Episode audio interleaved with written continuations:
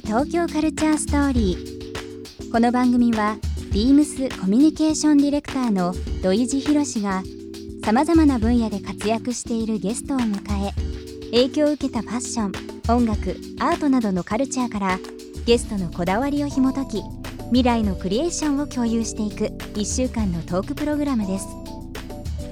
今月のテーマはクリエイティブ。フォトグラファーの吉田凪さんと色彩をテーマにお届けする2日目。色鮮やかな作品が印象的な吉田さんにとっての黒の魅力とは？ビームス東京カルチャーストーリー。今夜もスタートです。BEAMS BEAMS TOKYO Culture Story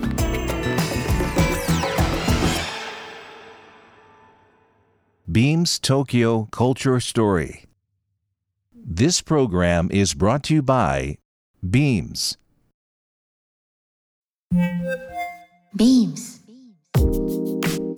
ありとあらゆるものをミックスして自分たちらしく楽しむ。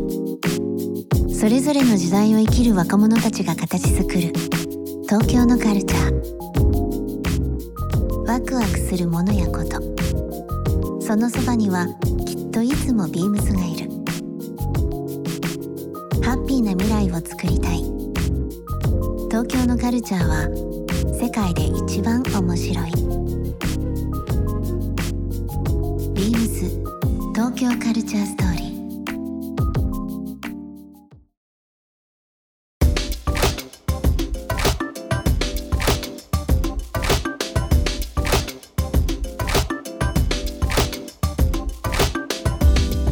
街並み僕はあのまあすごい旅好きで昔からいろんな国行ってるんですけど結構その中南米とかカリブの方行くと、その街並みももうもちろん建物自体もそうですし、まあ、お墓も、ね、黄色かったりピンクだったりだとか、結構いろんな、まあ、色味が街中に溢れてはい。るんですけど、まあ渚のこの写真を拝見してですね、まあ、もちろんその大自然の中で撮られてるっていうのもあるんですけど、そのまあ街で考えると、街並みの色味とか色彩っていうのはどうですか、なんか中央アフリカとか西アフリカに行くと、私の中でアフリカの色だなってうん、思うことがあるんですけどなんか土っぽいという赤か、色っていうかその、はい、赤いよう赤い、なでもその中に建物が真っ黄色だったりうんうんうんうん緑だったりとかうん映える色があるのでなんか西アフリカだとアフリカの色だなっていつも、うん。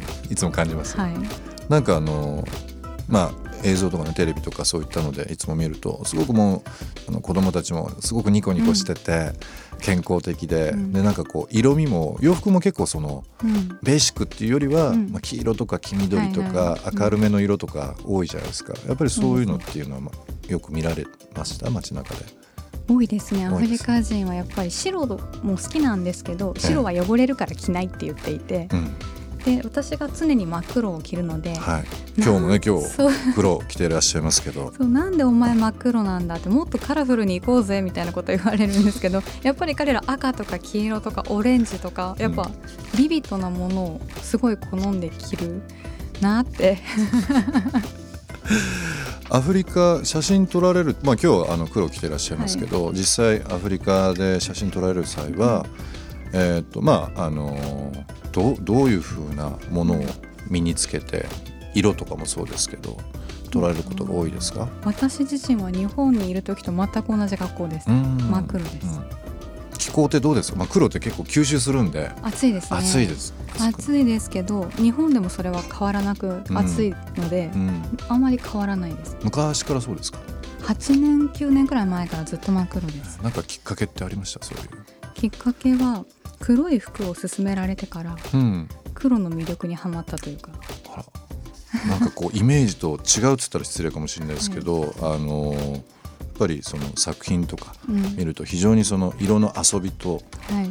華やかさっていう部分の印象が非常に強いので、ん。そのまあ8年前ですか、はい。黒の魅力っていう部分にはい。なられたきっかけってすごい気になりますね。で ちょうどイラストレーターをやってる時期。で、はい。はいやっぱイラストもすごいカラフルなもので。でその時はやっぱりカラフルな原色の服ばっかり着てたんですけど、なんか黒の良さってあるよみたいな話をされてで幼児山本とかにたどり着いてきてたら、なんて黒って落ち着くんだろうって、なんでこんな目がチカチカしない色ってあるんだ、うん。しかもなおかつ細く見えるすごいと思って。あのー苦手な色ってありますか？薄い色ですね。薄い色。例えば淡い水色とかはい。淡いピンク色とか。はっきりしない色、はい。はっきりなんかそうですね。わかりました。番組のタイトルが「えー、ビームス東京カルチャーストーリー」ということで、まあ本当東京にフォーカスしてるっていうことで、えー、といろんななんか東京で感じることとかうん。をさまざ、まな業種の方とか、うん。えーにお話を聞こうと思ってます。うん。あのー僕田舎がうん。島根なんですよ。やっぱり日本47都道府県の中でもはい。一番その森が多くてはいはい。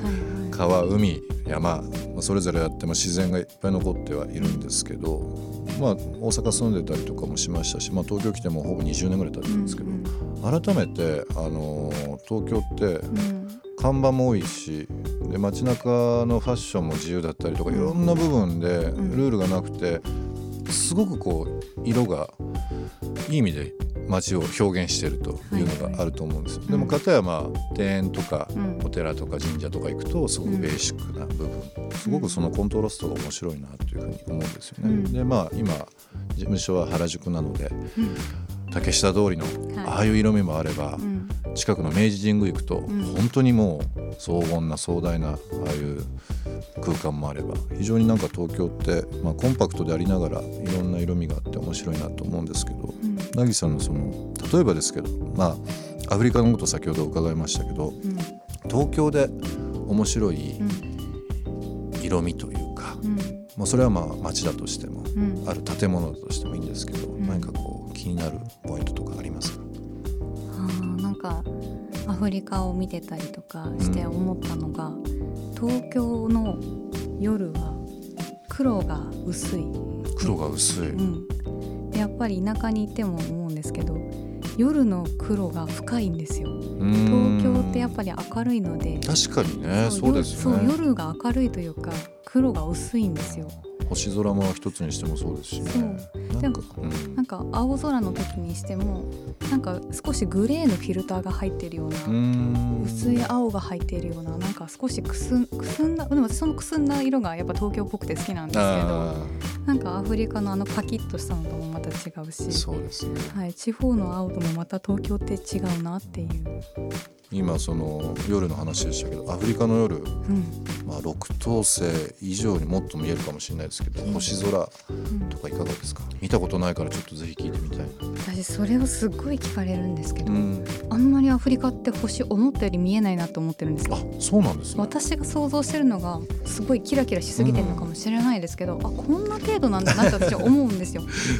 そうなんですね。なんかでも手が届きそうだなって思ったことは2回くらいはあるんですけど、はいはい言うほど見えないんですよ。へやっぱちょっとガスってたりとかするのうん。でそれで多分見えなかったりするのかなって思う。ーなんか遮るものがなかったりだとかね、うん。するのでもう本当満天の星空が見えそうなイメージはありますけど。やっぱ湿度が多いので見えないんじゃないかって言われました、あアフリカ大陸,、大陸も広いのでやっぱりいろんなエリア行くとまた違うかもしれないですけどね。あの明日も引き続きですね吉田凪さんに、えーお付き合いいただければと思います。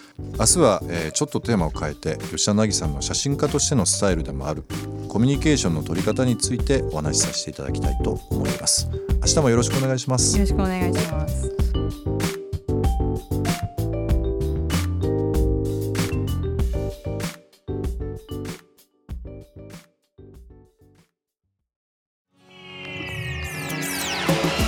ビームス東京カルチャーストーリー東京は黒が薄い。吉田さんの客観的な街の見方が印象的でしたね。そして皆様からのご意見ご感想もお待ちしています。メールアドレスは beams897 アットマークインター FM.jp ツイッターはハッシュタグ beams897 ハッシュタグビームス東京カルチャーストーリーをつけてつぶやいてください。明日もお楽しみに。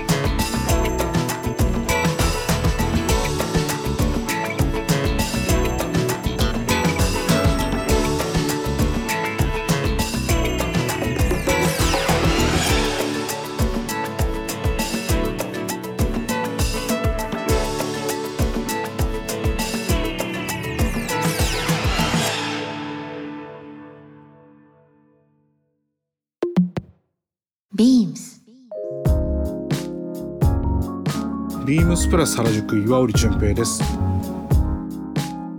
休日は映画を見ることが多く劇場で年間150本は見ていました。アメリカについての映画を見ることが多くメイドイン USA のものが大好物です。この仕事での喜びは購入していただいた洋服を着てお客様に再度来店いただけることがとても嬉しいです。ビーム 東京カルチャーストーリー Beams Tokyo Culture Story. This program was brought to you by Beams